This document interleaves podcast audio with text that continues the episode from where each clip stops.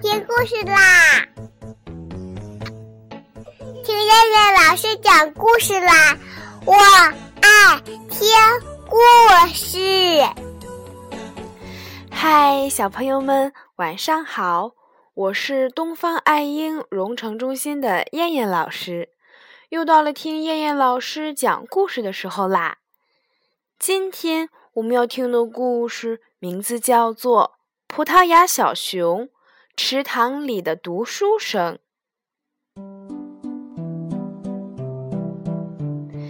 小燕子变成了大家的向导，它的飞翔动作像优美的舞蹈一样，不时受到大家的称赞，也让大家忘记了旅途的疲劳。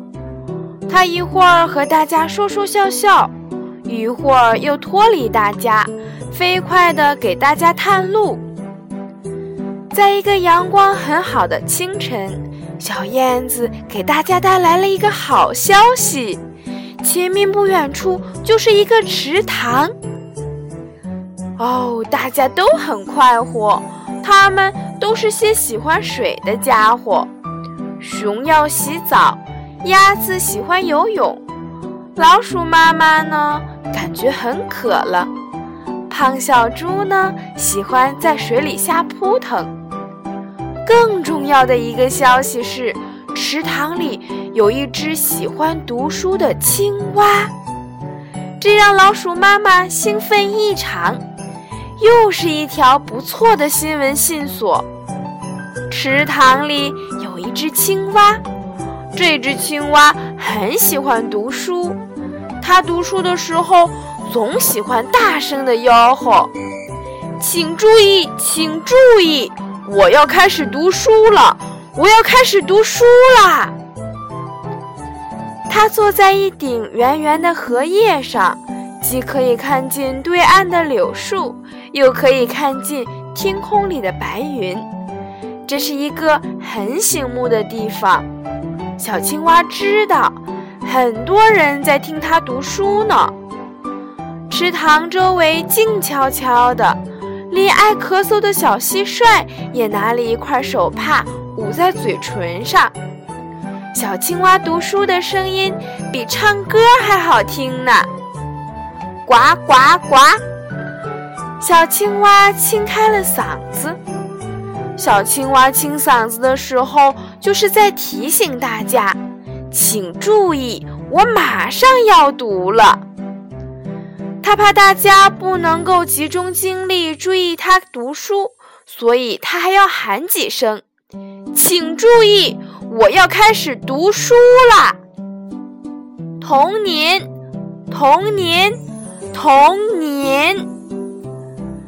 小青蛙把标题读了三遍，好让大家听得更加的清楚。池塘边的榕树上。知了在声声地叫着夏天，大家开始鼓掌了。掌声中，小青蛙摇头晃脑，好不得意，读得更响了。呱呱呱，还有蝴蝶停在上面，真了不起！这么厚的一本书，小青蛙不到十分钟就读完了。可是它读来读去，总是那么一篇文章。小熊和胖小猪他们到达池塘的时候，小青蛙读得正起劲儿呢。他认为来的这些人都是听他读书的，所以他把吃奶的力气都拿出来了。请注意，请注意，我要开始读书啦！小青蛙大声地说：“可是，胖小猪咕噜一声滚到水里面了，小熊扑通一声就跳到了水里面，鸭子也急急忙忙扑到水里面了，只有老鼠妈妈坐在池塘的岸边，安静地看着池塘里热闹的场面。他突然觉得。”光做一个记者是不够的，像这么火热的场面，用新闻报道的形式是不能解决问题的。老鼠妈妈第一次发现，鸭子是多么灵巧，那么自如，像一只小船在水里游。这和它在路上一跛一跛走路的样子多么不像呀！小青蛙吓得脸都绿了，它从来没有见过这么疯狂的场面，更何况它自己喜欢安静的环境，尤其是在读书的时候，池塘里静悄悄的，几乎就是它一个人的声音。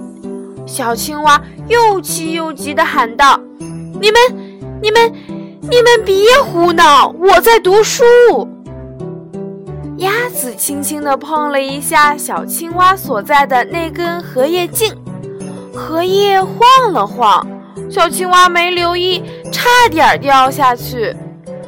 小青蛙把身子紧紧地贴在荷叶上，胖小猪用身子顶顶荷叶茎。荷叶顿时就像遭遇了大风一样，猛烈地摇晃了起来。天哪，这些淘气的家伙！老鼠妈妈在岸边开心地笑了。小熊扑通扑通向小青蛙走去，它的四周水花飞溅。小青蛙两眼一闭，我的妈呀，又要倒霉了！不知道等待他的是什么厄运。小熊弯下腰，一伸手就把那顶荷叶从水中拔了出来。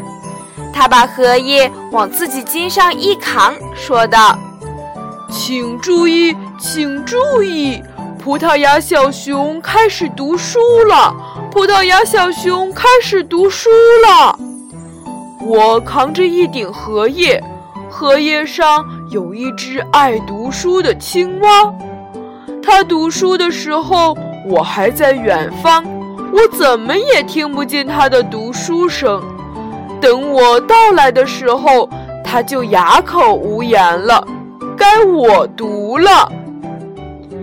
小燕子在小熊的头顶上盘旋，它一边飞一边喊：“小熊哥哥读的真好。”小熊哥哥读得真好。安静的池塘里一下子变得热闹起来，像过节似的，各种声音都响起来了。水面上水花飞溅，就连河岸上的老柳树也在婆娑起舞，好像在给他们伴舞。只有老鼠妈妈。静静的、飞快的在本子上写着什么。他一会儿看看水里热闹的人们，一会儿把沉思的目光投向远方。